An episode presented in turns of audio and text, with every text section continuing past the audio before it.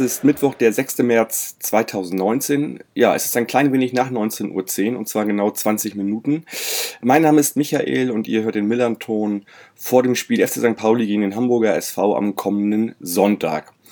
Und es ist nicht nur die offizielle Hamburger Stadtmeisterschaft, es ist zudem auch noch ein, ja, ein richtiges Spitzenspiel äh, um den Aufstieg in die Bundesliga. Ähm, den vierten und den zweiten der zweiten Bundesliga trennen gerade einmal vier Punkte. Aus diesem Grund habe ich mir heute wieder Guido und Christian eingeladen, die ihr bereits aus den beiden Gesprächen der Hinrunde kennt. Moin Guido, moin Christian. Ja, moin moin zusammen. Servus Heini, hallo Christian. Äh, Guido sagt Servus. Guido ist gerade, glaube ich, im, im Skiurlaub in Österreich, richtig? Ja, richtig, äh, Oberösterreich. Ansonsten hätte ich das so nicht gesagt. Das stimmt. ich hoffe, du hast genug äh, guten Schnee vor Ort und kannst da ordentlich Skifahren. Ja, absolut. Ich glaube ja, er scoutet neue Jungs für den HSV. So, so. Das ihm ja nie. Ja, okay. in verschiedenen Sportarten. okay.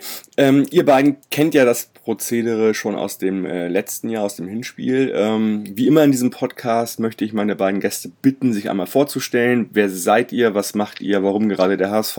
Guido, fang nochmal an. Ja, also ähm, warum der HSV, das hatte ich ein bisschen erzählt schon beim ersten Podcast, ähm, dass ich da so ein bisschen ähm, ja, reingeboren wurde mit der Mitgliedschaft äh, seit Geburt. Das hat man sozusagen mir in die Wiege gelegt.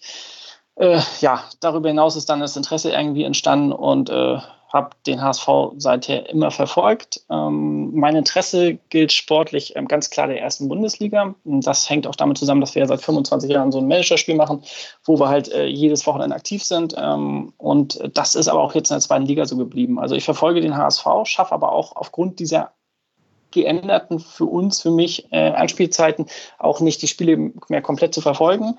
Ähm, das hat sich über die erste Liga halt anders eingespielt. Da weiß man die Termine und ähm, auch wenn die klar kommuniziert sind in der zweiten Bundesliga, ist es einfach so, dass äh, das nicht ganz so passend ist, so auf den Sonntag 13 Uhr, sag ich mal. Ähm, ja, ähm, dennoch ähm, verfolge ich den HSV auch in der zweiten Bundesliga, habe da aber in der zweiten Bundesliga nicht, ähm, sag ich mal so, das äh, Hintergrund wissen über alle anderen Vereine. Ich bekomme sie eigentlich nur im direkten Duell mit dem HSV mit. Ein bisschen guckt man auf Köln. St. Pauli kriegt man vielleicht auch ein bisschen was mit, aber da geht es nicht so in die Tiefe wie halt in der ersten Bundesliga, äh, wo man ja einfach jede Mannschaft kennt und da auch die ganzen Spieler kennt. Das ist in der zweiten Liga natürlich ein bisschen Neuland für mich, aber auch äh, das Interesse ist einfach für die zweite Liga nach wie vor nicht, so, nicht richtig da. Ja, möglicherweise hast du ja noch ein weiteres Jahr Zeit, dich daran zu gewöhnen. Je nachdem. Ja, äh, je nachdem. Das hat ja auch Bernd Hoffmann gesagt. Das ist ein Zweijahresplan und äh, mal gucken, in welchem Jahr es hoffentlich soweit ist, wieder okay. hochzukommen. Gut. Danke, Guido. Äh, Christian. Ja, also ich rechne natürlich mit dem Aufstieg dieses Jahr, auch wenn es eine enge Kiste wird. Ähm, bin seit ungefähr 25 Jahren Dauerkarteninhaber und versuche auch so viele Spiele wie möglich zu sehen. Wenn man nicht irgendwie privat oder beruflich unterwegs ist, klappt das auch ganz gut. Ähm, seit ich zehn bin im Stadion mit meinem Papa. Ähm, so hat sich das auch entwickelt alles, wie das vielleicht bei vielen so ist. Äh, ja, ansonsten, wir, wir haben einen kleinen, aber feinen Fanclub, versuchen die eine oder andere Auswärtsfahrt mitzumachen, was dann auch immer recht feuchtfröhlich wird. Und auch tatsächlich ab und zu mittlerweile im Alter sogar öfter klappt als früher. Ähm, ja, ansonsten. Lustig, ähm, bei mir überhaupt nicht. Ich, ich bin, ich bin äh, ja, also eigentlich früher viel mehr auswärts gefahren, heute gar nicht mehr, weil ich das gar nicht mehr schaffe. Ja, wir hatten so ein Loch. Also früher als Jugendlicher und, Anfang 20er auch oft. Dann kam ein kleines Loch und jetzt äh, versuchen wir es wieder regelmäßiger. Okay, vielleicht also, muss ich mir das auch wieder vornehmen, dann, dann klappt es auch. Äh, das einfach einrichten, die Zeit. Vielleicht. Ja, das hängt ja vielleicht doch damit zusammen, dass für uns jetzt auch neue Städte ins Spiel kommen. Ähm, deswegen wäre ja auch ein Absolut. Aufstieg für euch mal ganz schön, dann kannst du ja auch mal wieder in andere Städte reisen. Ähm, ja, aber in, in Stadien, in die ich gar nicht will. Ach so, ja, da muss man es nicht machen. Also für uns ist das tatsächlich ein Anreiz, aber ähm, naja, wie sich das halt so ergibt. Ja, zum Beispiel das Pokalspiel in Paderborn nehmen wir natürlich gerne mit, haben Tickets bekommen. Sowas macht man dann auch mal, ne? Ja, klar. Okay. Ja, gut, so ist die Lage. Ansonsten äh, selber Sport tu, äh, treiben tue ich auch, allerdings Handball, das ist ein bisschen körperbetonter, das mag ich dann doch mehr. Guck allerdings äh, überwiegend Fußball und selten Handball oder andere Sportarten. Ja, und verfolge halt die Bundesliga und die zweite jetzt natürlich auch. Ja. Gut, ich bleibe gleich mal bei dir, Christian. Ähm, 24 Spieltage sind rum in der zweiten Liga. Ähm, wie fühlt sich die zweite Liga für dich bisher an? Also, wie bist du bisher mit eurer Premierensaison in der zweiten Bundesliga zufrieden? Haben sich deine Erwartungen, die du vor der Saison hattest, bisher erfüllt? Erzähl mal ein bisschen was drüber, wie du das wahrnimmst. Ja, die Erwartungen haben sich insofern erfüllt, dass ich nicht groß enttäuscht wurde, weil meine Erwartungen selber nicht so hoch waren. Ich wusste, dass es nicht einfach wird. Es wird ein anderes Spiel, es werden andere Gegner sein, noch eine andere Motivation bei den Gegnern natürlich als in der ersten Liga. Und ähm, demnach denke ich, dass wir ganz gut dastehen eigentlich. Ähm, dass das ganz so eng wird mit den Vereinen, dann auch unter uns und hinter uns, war eigentlich auch klar. Das war letzte Saison in der zweiten Liga ja auch schon ähnlich. Und dass ähm, Köln, so wie aktuell vor dem HSV steht, habe ich tatsächlich auch gedacht. Die sind einfach konstanter und kennen das und ähm, sind einfach zu gut da noch. Aber im Grunde genommen ist ja noch nichts verkehrt gelaufen. Ich finde auch das kleine Tief, was wir aktuell haben, nicht schlimm ähm, wie unser Trainer ja auch schon sagte. Insofern kann ich da bis jetzt ganz gut mit leben und freue mich auf die letzten Spieltage und hoffe, dass wir dann noch wieder ganz oben anknüpfen können. Hm. Also das spiegelt sich bei mir auch so ein bisschen wieder. Mir war das eigentlich auch klar, dass Köln und der HSV, wenn da nichts äh, ja, Gravierendes dazwischen kommt, da oben stehen werden. Union hielt ich auch wieder so, so ein bisschen, die da oben mitmischen können. Und dass wir jetzt da bei sind, äh, ist jetzt für mich äh, schön und vielleicht auch ein bisschen eine kleine Überraschung. Also das so nur so zu dem Thema. Ähm, Guido, wie fühlt sich das? Du hast es ja gerade schon gesagt, du kannst es nicht so oft verfolgen oder äh, du willst es nicht so oft verfolgen, die zweite Liga, aber wie ist es bisher bei dir so, also mit der zweiten Liga? Mit der Erwartungshaltung. Ähm, hat sich die erfüllt, hat sich die nicht erfüllt? Ja, also zuerst mal galt es ja, also diese ganze negativen Jahren irgendwie wieder, also zu drehen. Und das war ja das, was wir auch beim ersten Podcast besprochen hatten. Also, wo der HSV herkommt, ähm, wie viele Jahre der HSV um den Abstieg gebettelt hat. Äh, und im Endeffekt vielleicht in der Saison, wo sie abgestiegen sind, das vielleicht sogar ein Tick unnötig war. Aber das hatte ja andere Gründe. Und wir hatten dann die letzten Spiele unter Tietz, die ja endlich mal wieder eine Perspektive aufgezeigt haben. Und ähm, wenn ich das so richtig mitbekommen habe, ich kenne ja die ganzen Jungs und Christian rum, ähm, dass die auch einfach wieder Bock hatten, ins Stadion zu gehen unter Tietz. Also die Situation war ja nach äh, Hollerbach desaströs. Ähm, es war jetzt nicht allein, allein Hollerbach schuld, ganz klar, aber ähm, der Abstand war so immens groß, dass man einfach nicht mehr dran dachte, dass man doch noch die Klasse hält. Ähm, aber Tietz hat dann ja doch mehr Siege sogar geholt in, in den Spielen. Und ähm, ja, dann war einfach wieder Hoffnung da. Ähm, man hat es dann letztendlich äh, knapp dann doch nicht geschafft, weil dann ja auch ähm, in Köln kein Gegner war in Wolfsburg und Wolfsburg hätte am letzten Spiel auch nochmal verlieren müssen. Aber die Gesamtkonstellation beim HSV war einfach positiv. Ähm, auch, äh, auch von den Fans, wie es angenommen worden ist, wenn wir mal ein paar hundert ausklammern, die dann nochmal ein bisschen schwarzen Nebel ähm, verursacht hatten im Volkspark. Aber ansonsten war das ja eine Sache, wo man auch das Gefühl hatte, dass die Fans den Abstieg angenommen haben, in Summe irgendwie, aber trotzdem damit äh, klarkommen, weil eben die letzten zehn Spiele nicht desaströs waren, sondern eine Perspektive aufgezeigt haben. Ähm, naja, dann ging eben die Saison mit Tietz los.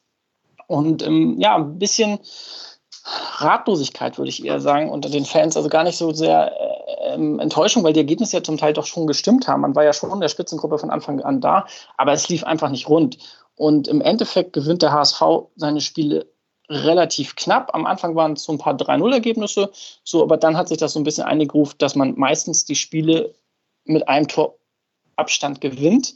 Und es sind auch meistens äh, Spiele, wo es in den letzten 15 Minuten aufgrund des Ergebnisses auch nochmal richtig eng wird. Also das ist vielleicht auch nicht die richtige große Souveränität, aber die Frage ist auch, inwiefern man sowas ähm, verlangen kann. Ich meine, der Verein hat einfach die letzten sechs, sieben, acht Jahre keine Erfolge aufzuweisen oder weniger Erfolge, ähm, dann hast du auch kein Selbstverständnis bei den Spielern und kein Selbstvertrauen. Und du musst jetzt sofort oder willst wieder sofort aufsteigen. Ähm, das ist schwierig und das kriegt Köln ja auch mit. Ich finde den HSV und Köln eigentlich sogar ziemlich identisch. Also wir verschieben das immer ganz gerne an Köln, so die Aufstiegsrolle weiter und so. Die haben die bisschen erfahren, erfahreneren Spieler. Das ist auch richtig. Die haben jetzt auch in der Winterpause nochmal ganz gut zu, zugelegt aus der ersten Liga mit Geis und äh, mit dem äh, Bremer Spieler Keins. Ähm, also Geist von Schalke, der zwar bei Schalke nicht regelmäßig gespielt hat, aber das sind schon Namen. Und ähm, da sieht man auch, dass Köln vielleicht doch noch mal ein bisschen mehr Möglichkeiten wie der HSV hat. Ja, die ja auch eine aber gute Rolle spielen als, als, als Spieler bei denen. Und dann noch Modeste jetzt, der ja genau. auch wieder spielberechtigt ist. Dann, ne? Richtig. Aber dennoch ist es nicht so, dass Köln äh, großartig souveräner ist. Man merkt einfach, dass die zweite Liga äh, eine gute Liga auch ist. Ähm, ich kann es für, vom letzten Jahr nicht ganz sagen. Ich sehe zwar jetzt Düsseldorf und Nürnberg, die ja aufgestiegen sind. Ich hatte so ein bisschen das Gefühl, ich verfolge es wirklich am Rande, so immer so aus dem Augenwinkel, die zweite Liga, dass die beiden Mannschaften nicht so spielstark waren. Ähm, Nürnberg ein bisschen unkonventionell vom System her, Düsseldorf doch relativ solide und ähm, deswegen bin ich schon ein bisschen überrascht, dass, dass ich sehe, dass Union eigentlich eine sehr gute, stabile Saison spielt, auch spielerisch. Ähm, letzten, letzten Wochen sich ja Paderborn sehr hervorgetan hat und St. Pauli natürlich unheimlich profitiert von, von dem Meier-Transfer. Ne? Also damit muss man einfach mal sagen, ähm, ist St. Pauli auf jeden Fall in der Lage, ein ernstes Wort mitzusprechen um die Aufstiegsränge. Das hätte dann nun mal wirklich keiner wirklich erwartet. Also nach der letzten Saison habe ich gedacht, dass St. Pauli im Mittelfeld landet und vielleicht zwischenzeitlich mal oben mit rankratzt, aber so konstant, das hätte ich tatsächlich nicht erwartet. Aber gut. Ähm, dazu nochmal kurz, Guido, es ist ja auch so, dass die Erwartungshaltung natürlich bei vielen HSVern so war, dass wenn da ein Verein kommt wie Kräuter Fürth oder Darmstadt oder, oder Sandhausen, dass man die mal 5-0 schlägt. Das war ganz klar. Und da musste man sich auch erstmal ein bisschen bremsen ähm, und ist jetzt auch froh, wenn man Spiel 1-0 gewinnt. Ich glaube, da sind alle ganz gut angekommen mittlerweile. Und dann kommt Jan Regensburg und, und schlägt euch 5-0 bei euch zu Hause. Ja, richtig, genau. Und aber dann wird man noch ganz schnell wieder geerdet und weiß, ui, das ist ja hier alles doch nicht so einfach. Ähm, das ist natürlich bitter und man muss den Anspruch haben und äh, schimpft danach auch und ähm, sucht sich irgendwelche Schuldigen, aber in, in Summe ist das, glaube ich, dann schon alles noch im Rahmen und äh, jeder hat sich damit abgefunden. Mhm.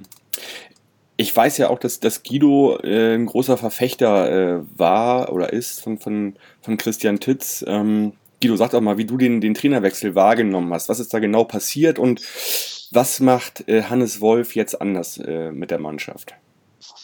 Hm. Also, mh, hm, ja, also die, die, die ersten Spiele unter Tietz, klar, war eine neue Liga. Man hat dann gleich das, das 0-3 gegen Kiel kassiert und dann auch in, in ja, eine Art und Weise, wo der HSV am Anfang noch einigermaßen gut im Spiel war bis zur 35. Aber dann doch gemerkt hat, dass in der Liga auch gut Fußball gespielt werden kann und ähm, ja, immer mehr Probleme bekommen hat.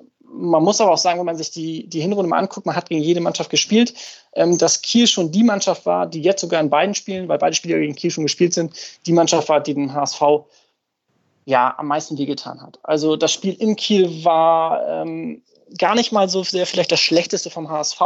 Das war einfach das beste Spiel vom, vom Gegner des HSV. Also da hat Kiel unheimlich gut gespielt und sie haben den HSV auseinandergenommen. Ähm, das würde ich beim Spiel gegen Regensburg gar nicht so sagen. Natürlich ist das 5-0 nochmal eine andere Nummer. Ähm, nur da hatte das ja auch mit dem, glaube ich, relativ frühen Pollersbeck-Fehler ähm, war es dieser Sakai-Rückpass, dieses halbe Ding. Also das hatte eine Entwicklung, das Spiel, dass es dann auch so desaströs ausging. Aber Kiel hat es einfach richtig, richtig gut gemacht in beiden Spielen gegen HSV. Ähm, da sieht man auch so, so, so, so gewisse Tendenzen. Man hat das Spiel, beide Spiele jetzt gegen Fürth nochmal mir angeguckt, also nicht jetzt im Fernsehen, aber einfach die, die statistischen Daten, ähm, dass Fürth einfach unheimlich dran gelegen war, zum Beispiel gegen HSV kaum Chancen zuzulassen. Das waren mit die chancenärmsten Spiele, ähm, Hin- und Rückspiel gegen Fürth, einmal 0-0 ausgegangen, einmal ja, ein letztendlich ein Duselsieg, äh, 1-0 jetzt Hand, der letzte Spiel, Spieltag gegen Fürth. Also da sieht man auch schon, äh, was in der zweiten Liga so passieren kann. Ne? Also es gibt da schon, schon nicht nur die Mannschaften, ähm, die jetzt alle ehrfürchtig erstarren gegen den HSV oder Köln, sondern es gibt da auch Mannschaften, äh, Heidenheim auch noch zu nennen, die durchaus ähm, ja, mehr versuchen, also mehr als nur mitspielen zu versuchen. Und das ist am Anfang, ähm, klar, man muss da sich reingruben in so eine Saison und äh, bei Tietz fiel mir so ein bisschen auf, ähm, er hatte sein System, ähm, das ging ja los mit, mit Pollersbeck als sehr ähm, ähm, ja, mit teilnehmenden Torwart, ähm, was er ja auch super kann. Ähm, das war ihm schon ein bisschen wichtig, auch wenn er da ein bisschen zurückgerudert ist dann nach den ersten Spielen, ähm, weil das dann doch ein, zwei Mal in die Hose ging. Ähm, tja, und dann hat er eben auch gar nicht auf, auf Pierre-Michel Lasocca gesetzt. Er hat das versucht, ähm, äh, mehr mit, mit spielerischen ähm, Stürmern, mit, mit Hoang, mit Arp, mit einer Ray in der Spitze abwechselnd zu versuchen. Er hat ja den, den Ansatz, dass, dass der Socker der Stürmer wäre, den er braucht, wenn die gegnerische Mannschaft müde äh, gespielt ist vom HSV. Aber ganz ehrlich, so weit ist es eigentlich gar nicht gekommen, ähm, in, in, kaum einen der Spiele. Ähm, dafür sind die anderen Mannschaften auch definitiv zu fit und auch zu gut in der zweiten Liga. Und dieses müde Spielen, ähm, das hat eigentlich erst äh, stattgefunden unter Wolf, muss man sagen. Also Christian Tietz äh, hat war ein bisschen zu stur. Er hat sehr lange daran festgehalten, hat äh, auf Lasocca komplett verzichtet, also komplett eben als Startspieler verzichtet, ihn dann lieber von der Bank gebracht.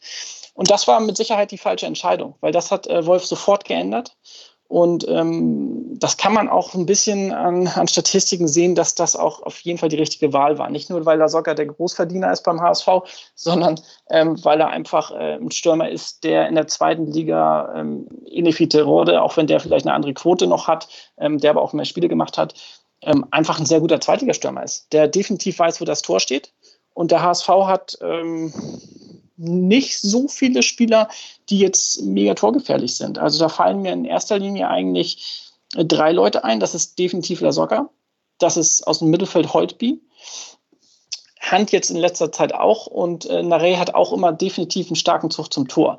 Ähm, dieser vermeintliche Überspieler, den wir nochmal aus Salzburg bekommen haben, wo wir ja im ersten Podcast darüber gesprochen haben mit Wang, ähm, ja, der hat so teilweise stattgefunden. Er hatte seine stärkste Zeit eigentlich in den in drei, vier Spielen äh, unter Wolf äh, zum Hinrundenende, wo Lasocca auch verletzungsbedingt ausfiel. Da war Hang in der Spitze aufgestellt und da fand er sich mit am besten zurecht.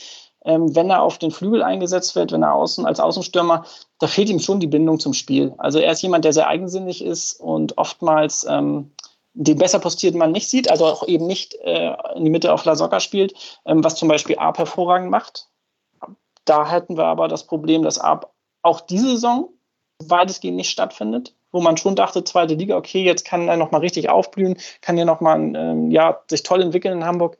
Äh, das, das passiert nicht. Also die genauen Gründe kann ich dazu nicht nennen. Es sind sicherlich mal Verletzungen.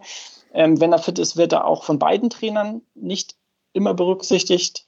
Ähm, also in der Startformation, das wird Gründe haben. Also Ab ist auch momentan nicht in der Verfassung, dass er äh, den HSV ähm, ja, ähm, sehr hilfreich ist. Mhm. Also zum einen, du hast ja gerade Wange angesprochen, den werden wir gar nicht sehen am Sonntag, weil der im Spiel gegen Fürth äh, sich eine Muskelverletzung äh, zugezogen hat. Richtig? Ja, ja. vier Wochen Pause. Genau. Vier Wochen Pause, genau. Und ähm, im Zuge dieser, dieser Auswechslung von Wang ist ja was ganz Lustiges eigentlich geschehen. Ich weiß jetzt gar nicht, wie ihr das wahrgenommen habt. Ähm, dass ja, das mit dem, vielleicht sagt Christian das mal dazu, diese Sache mit dem Zettel mit Sakai. Ja, ich weiß, jetzt kommen wieder die Sprüche mit Papierkügelchen in Hamburg. Kennt Nö, das nicht, aber ich habe es heute, heute, tatsächlich auch zum ersten Mal gelesen. Mir war Ach dieser so, Vorfall okay. gar nicht bewusst. Also äh, innerhalb ja, meiner, muss, meiner, Recherche bin ich, erst, bin, ich, äh, bin ich erst drauf gestoßen, sozusagen. Ach so, okay, ja, ich habe relativ viel drüber gelesen. Ähm, ich muss dazu sagen, ich war nach langer Zeit nicht im Stadion, sondern ich war im, im Rheinland und habe ähm, das Spiel mit Kumpels, Freunden in einer Kölner Kneipe verfolgt.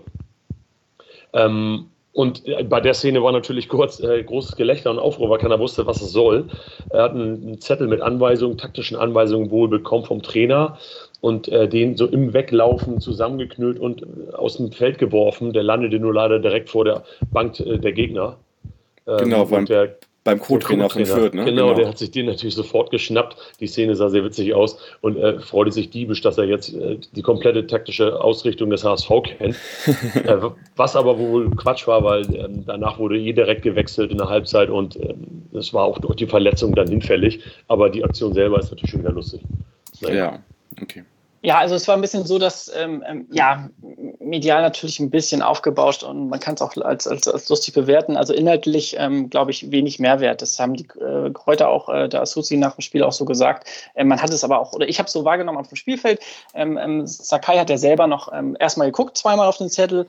Ähm, die Auswechslung war Özcan für, für Hang. Hang hat relativ weit außen gespielt. Ähm, Özcan vom Naturellen wird ein bisschen weiter in die Mitte sich einziehen. Ich denke mal, es ging um die, die Position von, von ähm, Holtby, Hand und Özcan im, im Dreierverbund, vermutlich äh, weiter hinter La Soca. Und da ging es ein bisschen um die Aufteilung. Ähm, Sakai hatte auch immer deutlich drei Finger gezeigt, hat äh, dann mit, mit Hand kommuniziert.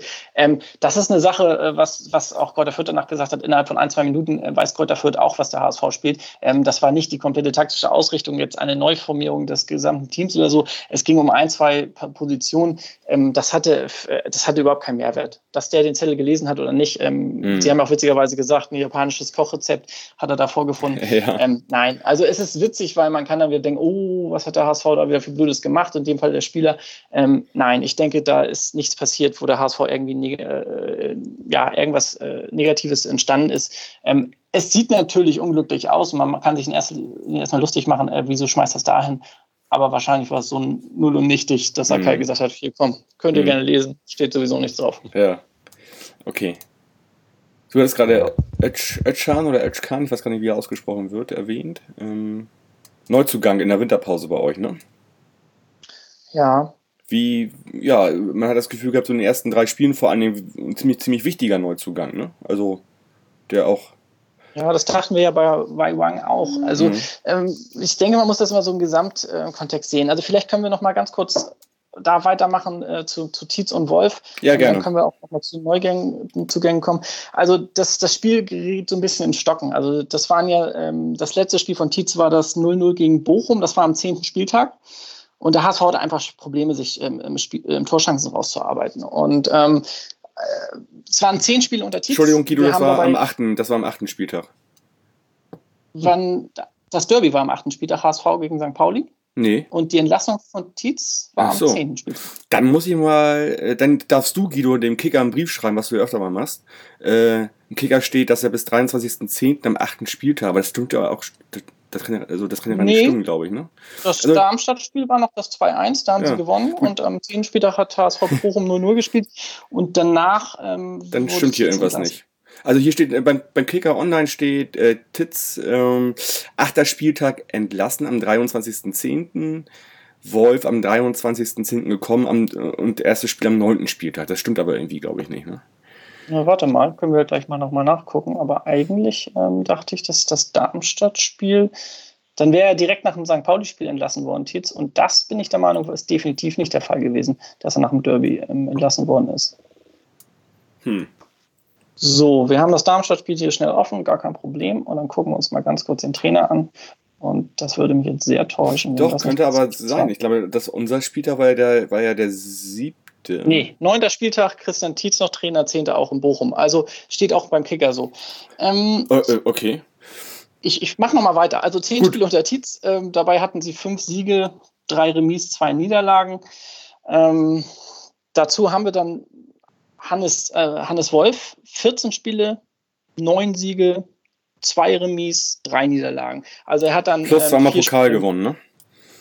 Ja, aber das sind jetzt nur die Zweitligaspiele. Ja, ja, also er hat dann vier, vier Spiele mehr, äh, zweite Liga, ähm, sind identische Zahlen, bisschen höhere Siegquote.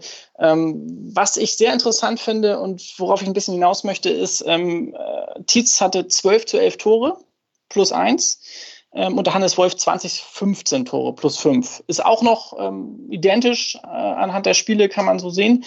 Ähm, Chancen. Also wir reden jetzt nicht von Torschüssen, sondern wir reden von Chancen. Und da sind notiert, ähm, da ziehe ich den Kicker zu Rate, ja, 46 zu 51 Chancen in den ersten Spiel, zehn Spielen unter Tietz. Das ist eine deutlich negative Bilanz von, also minus fünf Chancen. Damit muss ich sagen, hatte ich eigentlich auch gar nicht gerechnet, dass der HSV also kein Chancenplus in den ersten zehn Spielen rausgezogen hat, wo sie, wo sie ja immerhin fünf Siege hatten und nur zwei Niederlagen. Ähm, das zeigt aber auch ein bisschen, dass wir unheimliche Probleme haben, hatten, ähm, Torchancen uns zu kreieren. Ähm, dann kommt es auch ein bisschen dazu, dass wir eben diese Viererkette haben mit, ähm, also erstmal Pollersbeck im Tor, klar, dann haben wir die Viererkette auf Außen Sakai, ähm, rechts außen äh, linker Verteidiger Santos, Innenverteidigung überwiegend Bates und Van Drongelen. Hatte sich zwar zwischenzeitlich auch mal ein bisschen geändert, Lacroix hat auch mal gespielt, aber eigentlich haben die meisten Spiele Bates und Van Drongelen gemacht. Ähm, unter Tietz war es so, dass wir auch meistens einen zweiten Sechser hatten. Also Mangala war einer der Sechser und äh, Janicic ähm, mal versucht oder auch Zeit dann gespielt. Ähm, dann meistens eine Dreierreihe davor und vorne eben auch mit mobilen Stürmer. Eigentlich war es so, dass die ja immer sich ein bisschen verschieben sollten. Das war aber das, was nicht so richtig funktioniert hatte.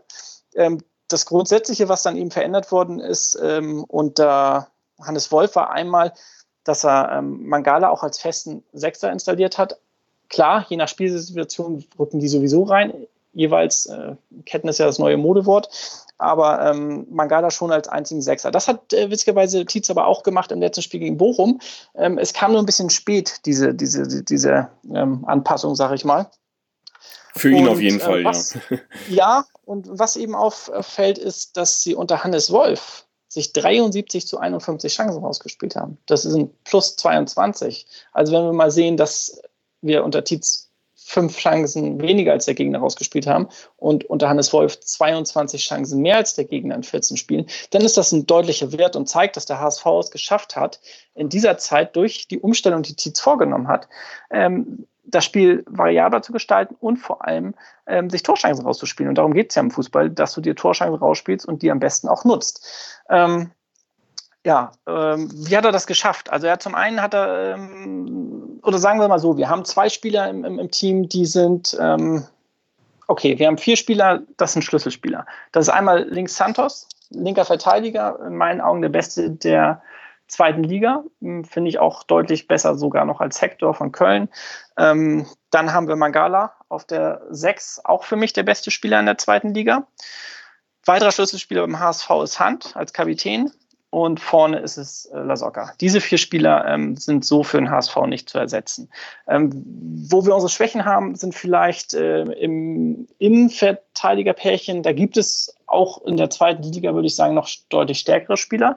Ähm, die sind beide jung.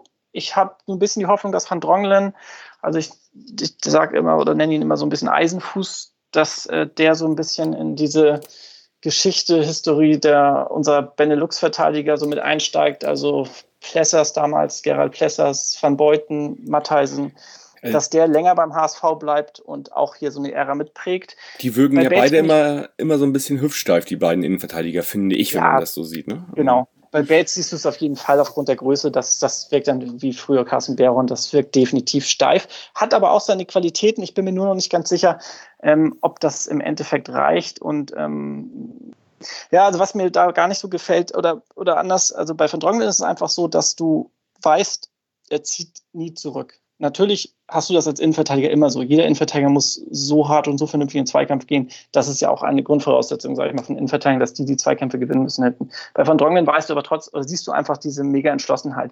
Ähm, bei Bates hast du, äh, aufgrund dieser Größe denkt man ja immer, er müsste jedes Kopfballduell gewinnen, ist aber gar nicht so. Und witzigerweise auch äh, die am, am 16er Kante. Ähm, da sind zwei, drei Situationen gewesen, auch ein Tor entstanden. Ich weiß nicht mehr, ob das gegen Union Berlin war, wo er Kopf größer ist als der Gegenspieler, trotzdem den Kopfball verliert. Und auch diese, diese absolute Entschlossenheit, wie Van Dronglen einfach nicht an den Tag legt. Also er hat Qualitäten, aber ähm, mir fehlt ja noch so diese, diese Qualität, die, die ihn besonders auszeichnet. Also einige Trainer vielleicht haben ganz gerne Spieler, die, die, die überall mitspielen können oder die auch viele Qualitäten haben. Also ich finde es immer ganz gut, wenn jemand eine herausragende Qualität hat. Wenn er vieles gut kann, ist das schön, aber wenn du eine herausragende Qualität hast, dann äh, bist du einfach da, wo du ihn einsetzen kannst, besser als andere. Und ähm, da, da, hat Van Drongelen auf jeden Fall in Punkte Härte Bates was voraus. Ähm, aber es ist auf jeden Fall eine Schwachstelle von uns. Und wenn ich dann natürlich an das Derby jetzt denke gegen, gegen Alexander Meyer, dann ähm, ja, ist das auf jeden Fall eine gute Option, äh, die beiden mal anzutesten. Und das muss St. Pauli natürlich auch machen. Also die müssen dann natürlich einen Weg finden, dass sie die beiden stressen. Und äh, Meyer natürlich, wenn der erstmal den Ball hat um den 16er rum im 16er, dann wird er schon wissen, ähm, was er damit anzufangen hat. Ja, ich könnte mir, aber, ja. könnt mir aber eher vorstellen, auch, dass, dass Meyer derjenige ist, wo ja der Fokus drauf liegt, irgendwie, dass derjenige, äh, ja, dass er derjenige ist, der dann irgendwie auch die Ablagen macht äh, auf die. Ja Mittelfeldspieler ja. und dass sich da dann heute hoffentlich mal Chancen auch mit Fernschüssen und so weiter äh, kreieren lassen. Äh, ja, mal, mal schauen. Also genau, aber dazu nur noch abschließend zu sagen, also das ist eben das, das, das Deutlichste, was man so sieht. Es hat sich in der Voice was getan. Das, das hängt einfach auch damit zusammen, dass eben ähm, ähm, Pollersbeck bleibt sozusagen stay at home. Also der hat mit dem Aufbauspiel nicht mehr viel zu tun, ähm, was aber auch Bates und, und Van Drongelen Sicherheit gibt, weil Bates und Van Drongelen, wenn Pollersbeck ähm, mit nach vorne gegangen ist, also mit nach vorne, sprich ähm, bis kurz hinter der Mittellinie und das Aufbauspiel sozusagen für die beiden übernommen hat, dann haben die beiden Innenverteidiger auch eine andere Feldposition. Das bedeutet, zum einen haben sie weniger Ballkontakte, sie haben nicht mehr, also sie, sie nehmen weniger am Spiel daran teil. Sie können darüber hinaus auch kein richtiges Selbstbewusstsein aufbauen. Du brauchst Ballkontakte auch als Innenverteidiger, um also auch mit dem Spiel einfach dieses Gefühl zu bekommen, was in dem Spiel passiert. Du hast eine andere Feldposition und wenn du den Ball verlierst, äh, bist du auch anders, du stehst anders zum Ball. Du hast aber in der ganzen Jugend nicht mit so ein, oder überwiegend nicht mit so einem Torwart und einem Spielsystem gespielt, wo der Torwart so weit nach aufrückt, der sozusagen deinen Aufbaujob übernimmt. Und dadurch, dass du die andere Feldposition hast, ähm, bist du das einfach nicht gewohnt. Und man merkt einfach, dass Van Drongelen und Bates diese Sicherheit auch unter Wolf bekommen haben, weil er ganz klar gesagt hat, okay, ihr macht wieder das Aufbauspiel. Und ähm, das ist für die beiden oder wäre wahrscheinlich für viele Verteidiger einfach wichtig, weil sie das gewohnt sind und das auch so in ihrer Jugend gelernt haben und das dann mhm. auch besser umsetzen können. Ja, ich glaube auch, dass, das passt auch gar nicht, dass man so eine Zeit bekommt, so ein Spiel, wie das Titz mit Pollersbeck installieren wollte, irgendwie, dafür brauchst du wahrscheinlich ein, zwei Jahre vielleicht sogar, um alles. Naja, du hast, die Zeit hatte ja in der ersten Bundesliga auch nicht. In der ersten Bundesliga hat es ja. zum Teil auch funktioniert, aber das in der ersten Bundesliga ein anderes Spiel. Gegen den ersten Bundesliga wird sich kaum eine Mannschaft, außer vielleicht Nürnberg, Düsseldorf, aber wird sich keine Mannschaft hinten reinstellen gegen den HSV, sondern die wollen mitspielen und die sagen auch, wir sind besser als der HSV. Und ähm, dann, äh, glaube ich, hast du da auch gute Möglichkeiten, mit so einem System da, äh, erfolgreich zu sein. Okay. Aber du musst halt immer zwischen verschiedenen Systemen wählen. Du kannst mhm. sowieso nicht einen Stur spielen. Ja. Aber ähm, es ist die zweite Liga ist definitiv nicht die Liga, um das äh, durchzuziehen. Das ja, okay. hat nicht geklappt. Christian, ich habe dich gerade zweimal unterbrochen, entschuldige bitte. Ja, kein Problem. Äh, ja, ihr wart ja aber auch voll im Thema. Ähm, ich finde allerdings von Drongelen ähm, läuft sehr viel und ist gar nicht zwingend immer nur auf seiner Position zu finden neben Bates, sondern ist ganz oft im Offensivtrag, dann wieder an der Grundlinie, dann oft auch Richtung Mittelfeld unterwegs. Und ich glaube, da ergänzen die sich gut, weil Bates dann doch ein gutes räumliches Spiel macht und die Räume dicht macht, ohne dass er groß auffällig ist oder was, wie Guido sagt, Besonderes kann. Ähm, dann sprechen die sehr viel ähm, Van Dongelen ist eh immer, wirkt immer so, als ist er angezündet ohne Ende ähm, und holt ja. sich dann auch die Bälle und redet auch mit Bates. Äh, und das macht, glaube ich, viel aus. Und diese Kombi ist jetzt nicht so schlecht, wie man denkt. Nein, also du brauchst einfach Sicherheit und die brauchen die beiden Jungs ja auch. Und deswegen ist die Saison auch ganz wichtig. Völlig egal, in welche Saison das nächstes Jahr geht, aber sie werden eine Saison zusammen gespielt haben, sie werden Spielerfahrung haben und äh, wenn sie sich gut ergänzen, dann ähm, wird ihnen das im nächsten Jahr auch helfen. Absolut. Und ähm, die, wenn ich mal von Dongelen zitieren darf, der jetzt sagte auf die Frage, wie er denn gegen Meier spielen wird und äh, ob es da bestimmte Vorgaben gibt, was Deckung angeht, sagte er nur, ähm, dass es ihm scheißegal ist, wer da kommt, werden alle gedeckt. Also insofern macht er sich auch wenig Gedanken und den Meier kriegt er schon irgendwie hin. Wie auf dem Ponyhof, egal wer kommt, alle, alle werden gedeckt. Alle werden gedeckt. okay. Gut, ähm, ich weiß, dass Guido bestimmt noch ganz viel zum Sportlichen sagen möchte, könnte ich mir vorstellen. Aber ich dachte, wir machen mal einen Break jetzt und, und ich frage einfach Christian mal, ja, äh, du bist ja am Stadion am Sonntag, Guido ist es nicht. Ähm, wie war denn das so mit der Kartenvergabe eigentlich? Erzähl doch mal, war das, ja, war natürlich schnell weg, aber wie war das bei euch geregelt? Ähm, ja, jedes Mitglied konnte eine Karte erwerben aber natürlich vorausgesetzt, man loggt sich rechtzeitig ein, kriegt auch da eine Verbindung und das ist natürlich bei vielen das, das Problem gewesen mit Serverabsturz und allem drum und dran. Das erinnert mich so ein bisschen an die Zeiten, wo wir noch international gespielt haben und jeder wollte Tickets haben. Ähm, hat aber dann tatsächlich. Da gab es noch gar kein Internet, als, als das war, oder? Ja, das ist, und wenn es mit Anstehen und Zelten war, aber es war ähnlich aufwendig. Okay.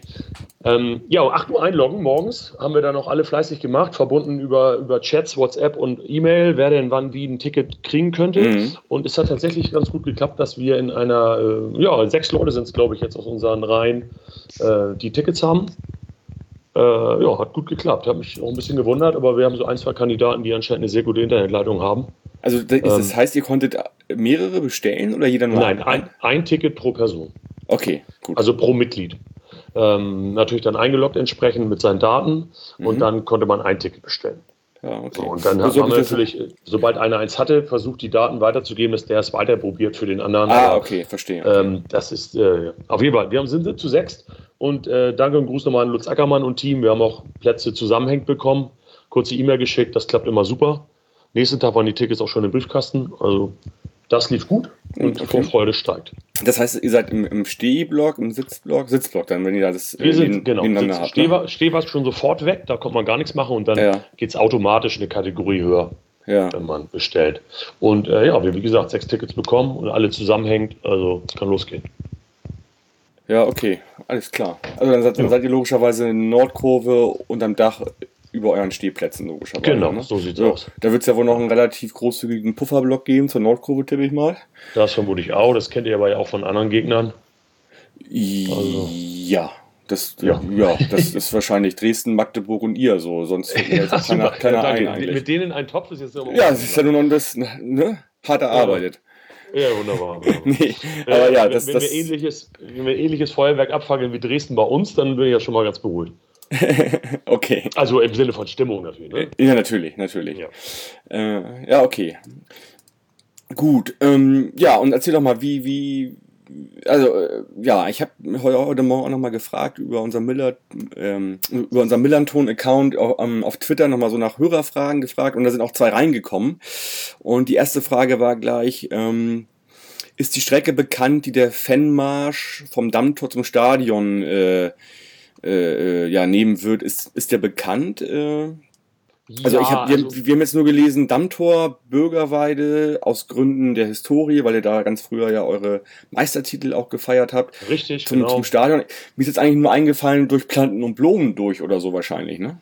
Ja, ich vermute auch mal, es gibt eigentlich nur eine Möglichkeit. Wir werden weder durch die Stadt geleitet werden, noch weiter oben rum oder hinten rum. Also ich denke mal, wir werden ähm, am Dammtor parallel zu den Schienen marschieren, dann in die Renzelstraße Richtung Karolinstraße so, rein. So, okay, gut. Ähm, also macht für mich nur Sinn, weil ja. offiziell bekannt, ich habe noch nichts gehört. Ähm, ich habe mich heute mal ein bisschen umgehört, aber so richtig wusste es auch keiner.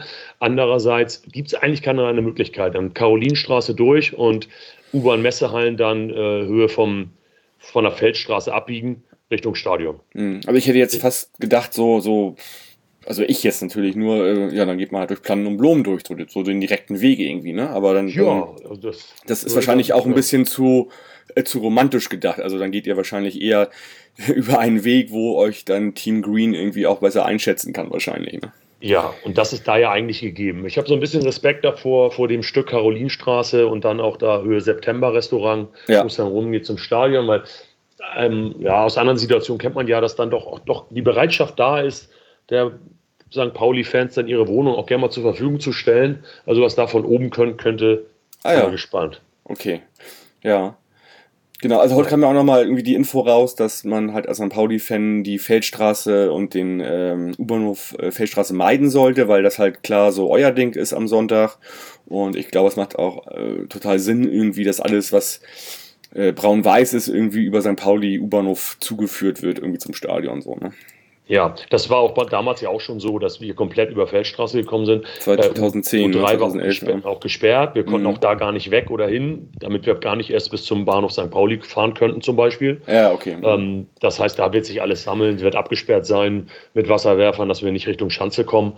Und äh, dann wird sich das da durch den Gästeeingang rein, reinschleusen alles. Ja, okay. Und ihr werdet dann auch dort mitgehen oder werdet ihr so anreisen? Anreisen ähm, hört sich so schön, hört sich so ja, großartig an. Also, anreisen vor allem, ja. Mit dem Fahrrad oder zu Fuß. Äh, ne? äh, nee, wir werden da mitmarschieren. Also wir hatten uns das kurz überlegt, weil normal haben wir gedacht, machen wir wieder ein klassisches Derby-Frühstück und dann entspannt zum Stadion. Dann ist man auch nicht so mit dem Mob und den Grün-Weißen da gefangen. Aber wir werden mitmarschieren, weil es einfach, man sagt immer so, die Fanszenen, auch gerade HSV, die sind jetzt nicht so motiviert und ein bisschen langweilig und immer nur kleinere Ideen. Wenn da schon mal so ein Marsch dann auf die Beine gestellt wird, finde ich, muss man das auch unterstützen. Es mhm. hat bei euch ja auch gut geklappt. In dem Umfang wird es nicht sein, bin ich mir sicher. Dafür war die Kapazität natürlich bei uns auch viel größer. Stimmt. Ja. Ähm, aber ich glaube schon, dass das wird ein netter Marsch und da kommen auch Leute mit, die keine Karte haben, tatsächlich einfach, um das zu supporten. Ja.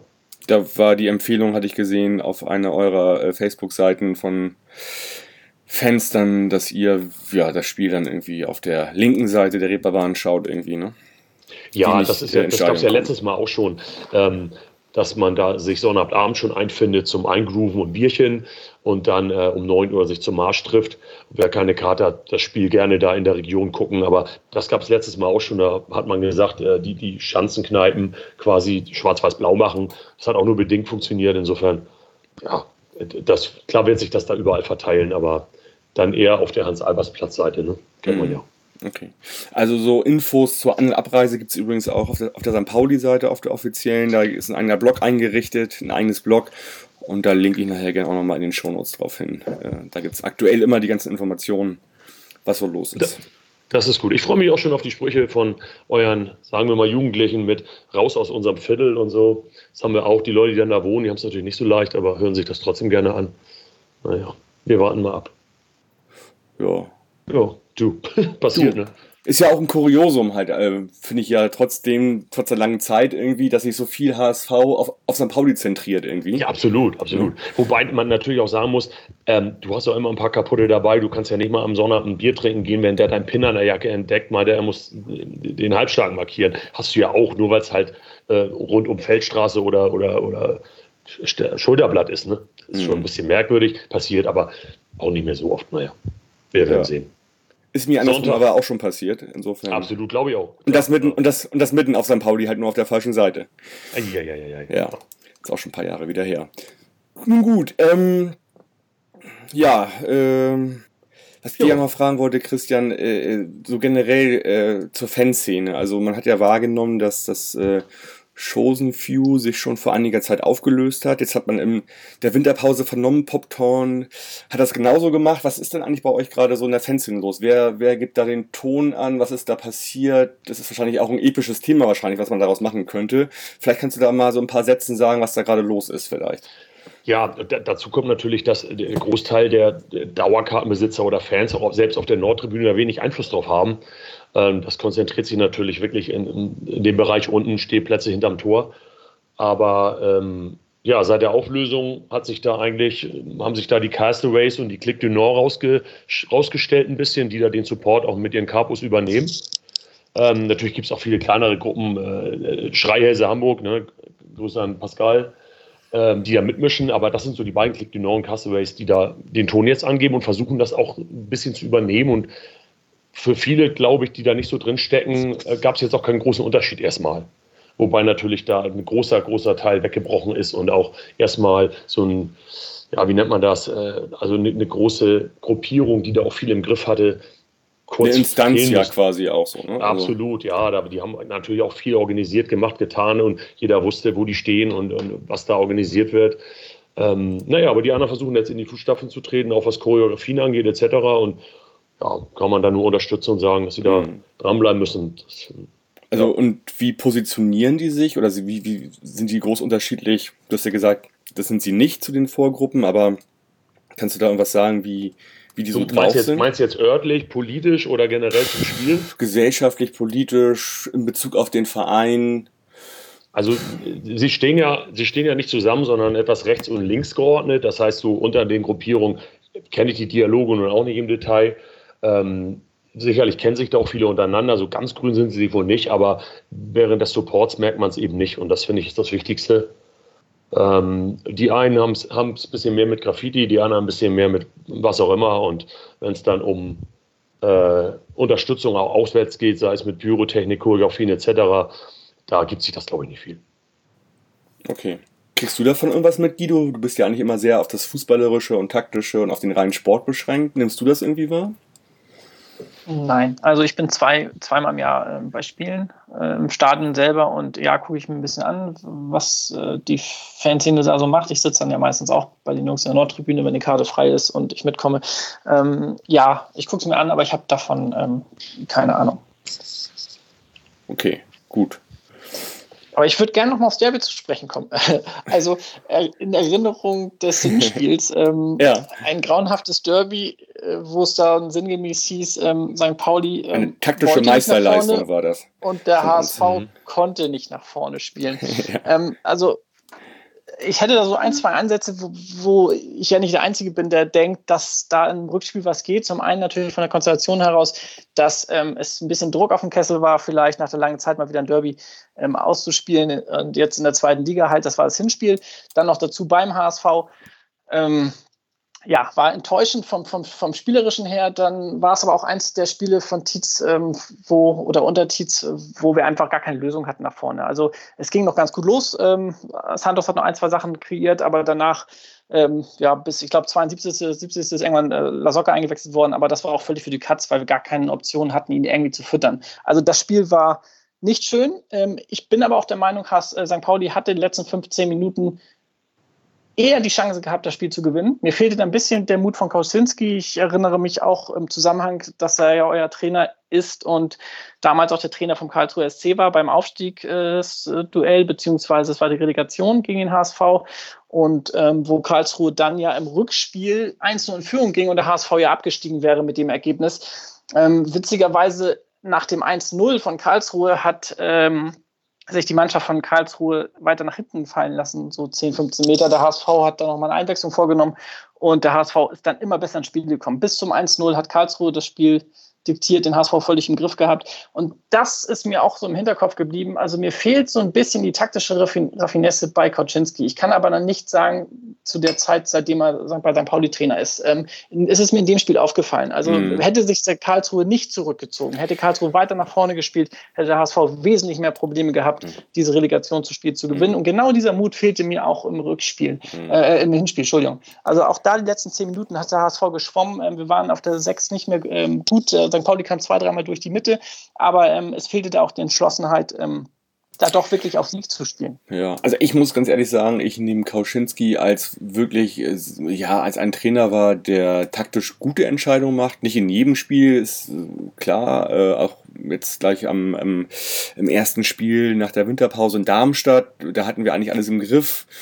Da hat er auch so ein bisschen unglücklich ausgewechselt, aber tendenziell und generell hat er über die ganze Saison sehr, sehr viele Siege eingewechselt und auch mit seiner Taktik quasi mit beeinflusst. Insofern finde ich ihn halt einen sehr guten Trainer und äh, auch einen sehr passenden Trainer bei uns. Wie das natürlich ist, jetzt, wenn, wenn, du sagst, okay, wie das ist, wenn das Spiel irgendwie, wenn du, wenn du führst und rückst oder wenn du führst äh, und dich dann zurückfallen lässt oder so, das habe ich jetzt noch nicht so richtig wahrgenommen, aber ich glaube, dass er da, das war ein besonderes Spiel, muss man dazu sagen. Ja. Also auch Karlsruhe hatte ja nach der Führung was zu verlieren. Die wollten ja natürlich aufsteigen. Ja, also, also das, das, hat ja eine Eigendynamik geworden. Ja. Aber er hat von draußen eben nicht so entgegengewirkt, dass er zum Beispiel okay. durch eine offensive Auswechslung dann, da nochmal gesagt hätte, ja. bleibt dran, geht aufs zweite Tor ja. und versucht das Ding nicht zu verwalten. Dann, dann, würde ich eher äh, dazu neigen zu sagen, dass er bei wichtigen Spielen, also was das Derby ja auch irgendwie ist für, für viele Fans, dass er dann vielleicht eher ein bisschen defensiver im Kopf auch ist und dementsprechend auch handelt und dann lieber das 0-0 mitnimmt, als 0-1 vielleicht. Also so, so war es ja im Hinspiel, aber meinst du denn, er tut das im, jetzt beim Heimspiel des FC St. Pauli ja. auch? Weiß ich nicht. Also, also gerade jetzt auch, der Meier ist jetzt neu, die, die sind im eigenen Stadion, da kannst du ja eigentlich nicht 90 Minuten defensiv ja. spielen. Ja, also das, das Ding ist ja halt, ähm, mal unabhängig davon, dass wir dieses Spiel einfach nicht verlieren wollen, also wie auch mit Unentschieden vielleicht zufrieden wären, ist es jetzt irgendwie an der Zeit, ähm, zu der, also wir haben jetzt den 25. Spieltag, dass du jetzt eigentlich auf Sieg spielen musst als St. Pauli, um da oben noch ranzukommen. Also Absolut. ich finde vier Punkte, nee, also ich, ich würde versuchen, dieses Derby zu gewinnen und ich würde halt auch dadurch versuchen, natürlich weiter nach oben zu kommen. Deswegen sollte er da schon ein bisschen risikofreundlicher sein, glaube ich. Also, also wäre natürlich zu wünschen. Grundvoraussetzung bei diesem Derby ist ja auch eigentlich, dass St. Pauli die Möglichkeit hat, auf Augenhöhe mit dem HSV zu agieren. Das tun sie tabellarisch. Mhm. Sie spielen in der gleichen Liga, sie sind oben beide im, im oberen Drittel dabei und deswegen, äh, sie haben Heimspiel. Das ist auch wichtig. Ähm, warum es aber auch ein viel besseres Spiel wird ähm, als im ersten Spiel, ist auch jetzt vom Seiten des HSV. Die vier Schlüsselspieler sind am Start. Also Santos hatte eine kurze Zerrung, hat ein Spiel ausgesetzt. Ähm, Mangala hat äh, gesperrt, die ne? Gelb-Rot-Sperre letzte Woche sozusagen oder vor zwei Wochen, vor zwei Spieltagen bekommen, hat jetzt einmal ausgesetzt. Ähm, Hand ist wieder rechtzeitig fit geworden und Pierre-Michel Dasocker vorne drin ist auch dabei. Also das wiederum spricht schon mal, HSV hat eine Mannschaft, die jetzt vielleicht äh, nach hinten raus in, der Breite vielleicht gar nicht mehr so stark auf der Bank besetzt ist, aber die erste Elf ist auf jeden Fall gut, vielleicht kommt es ein, zwei Spiele zu früh, aber man soll froh sein, dass man eben die Leistungsträger an Bord hat. Und ähm, interessante äh, Seiten sind natürlich auch mit Narey, der im Hinspiel von Tietz äh, für mich auch damals ein bisschen unverständlich, weil Narey immer oder die ganze Saison einer der Spieler war, der für uns Chancen kreiert hat, ähm, der eine sehr gute Neuverpflichtung ist, den er erstmal draußen gelassen hat gegen St. Pauli, uns da eigentlich eine Waffe mit beraubt hat. Ähm, jetzt hast du auch außen ähm, vermutlich Narey und auch Jatta, der zwar ein bisschen im Tief ist, ähm, aber äh, Jatta ist ein, ein ganz, ganz interessanter Spieler. Also, Finde ich auch.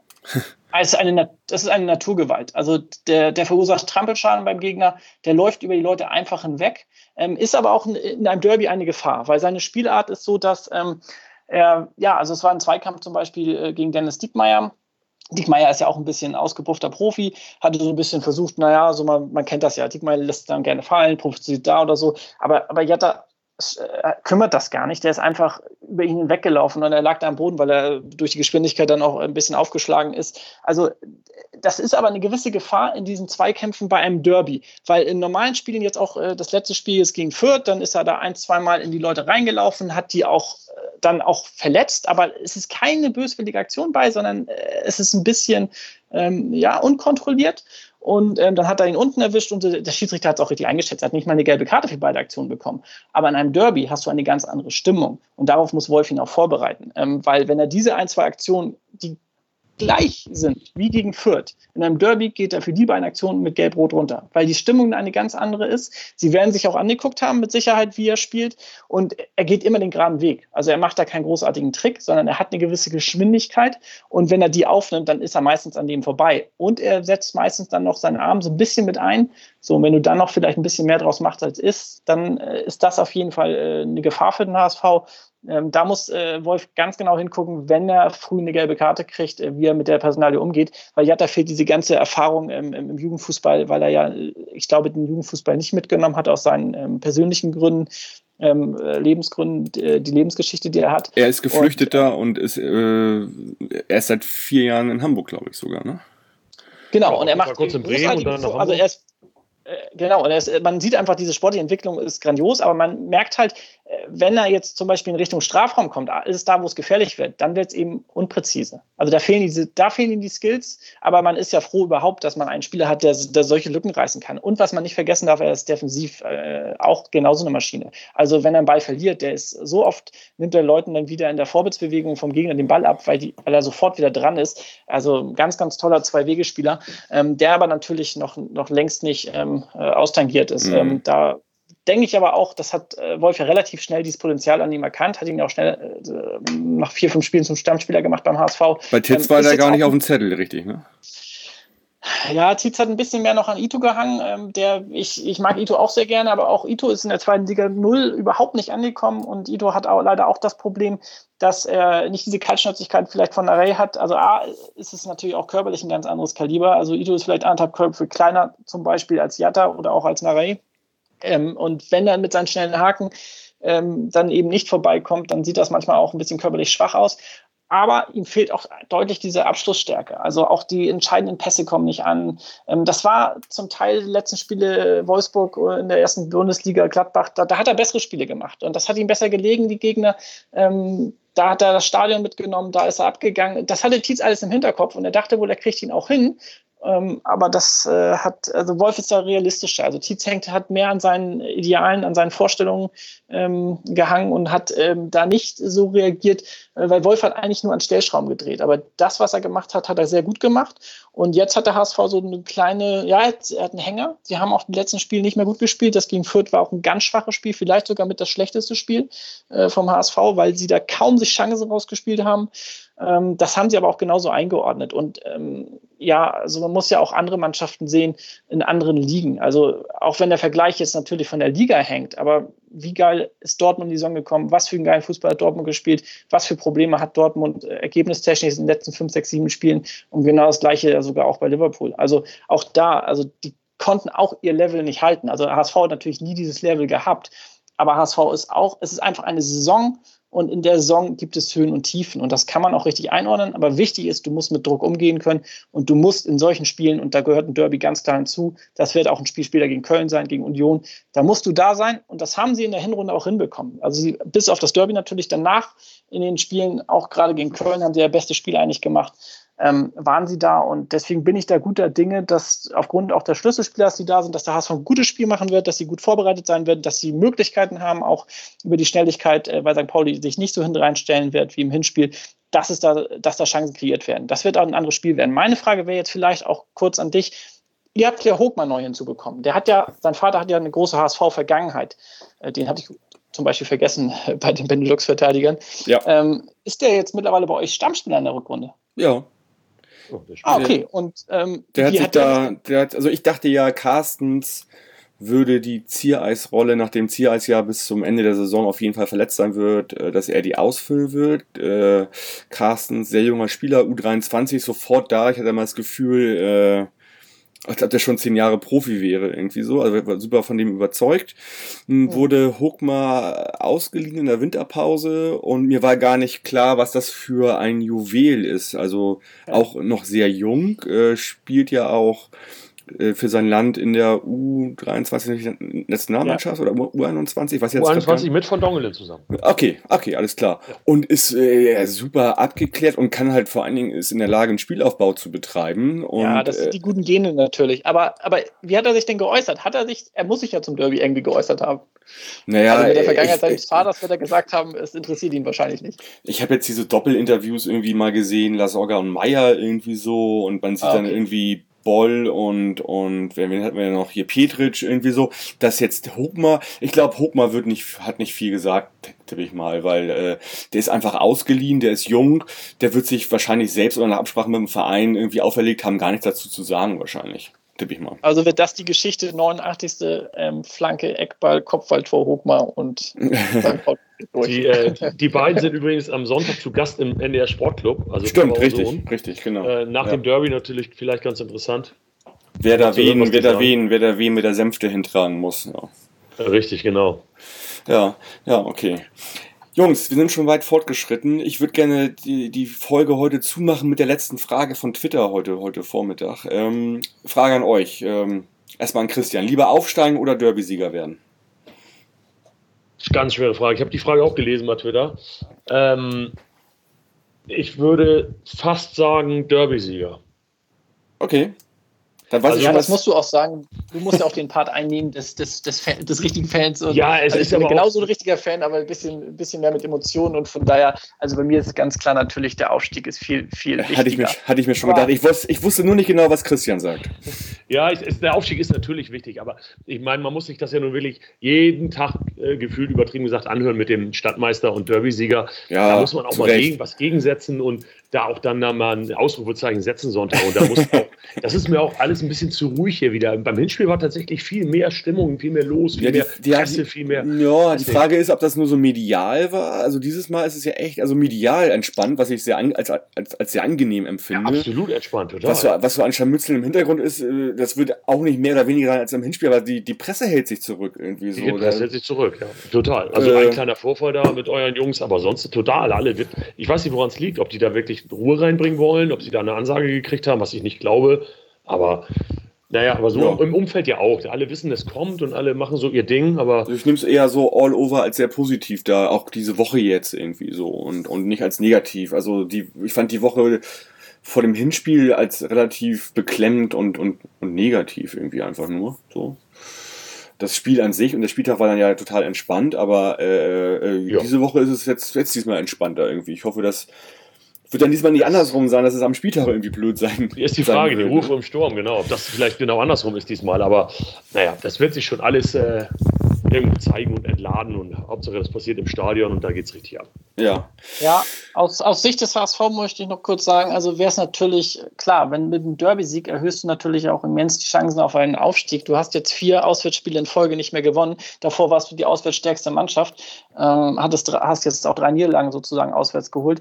Ähm, deswegen ist das ganz, ganz wichtig, zumal du ja auch Spiele hast in Köln noch, bei Union Berlin. Deswegen, wenn du jetzt auswärts wieder verlierst, dann schwindet langsam auch der Glauben, dass du eine gute Auswärtsmannschaft bist. Und dann äh, unter Wolf haben sie zwar super Heimspiele äh, hingelegt, viel besser als unter Tietz. Sie haben äh, eine super Heimbilanz, haben zu Hause noch nicht verloren unter Wolf.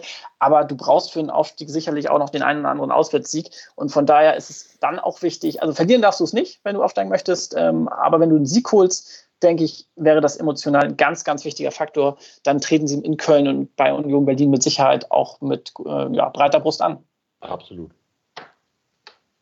Wir werden sehen. Gut, ihr beiden. Ich glaube, wir können ja. jetzt zum Schluss kommen. Wir haben lange geredet. Äh, erstmal vielen Dank für eure Zeit. Guido, noch einen schönen Urlaub in Österreich. Äh, du, guckst du das Spiel im, im Fernsehen über Sky irgendwie am Sonntag, oder?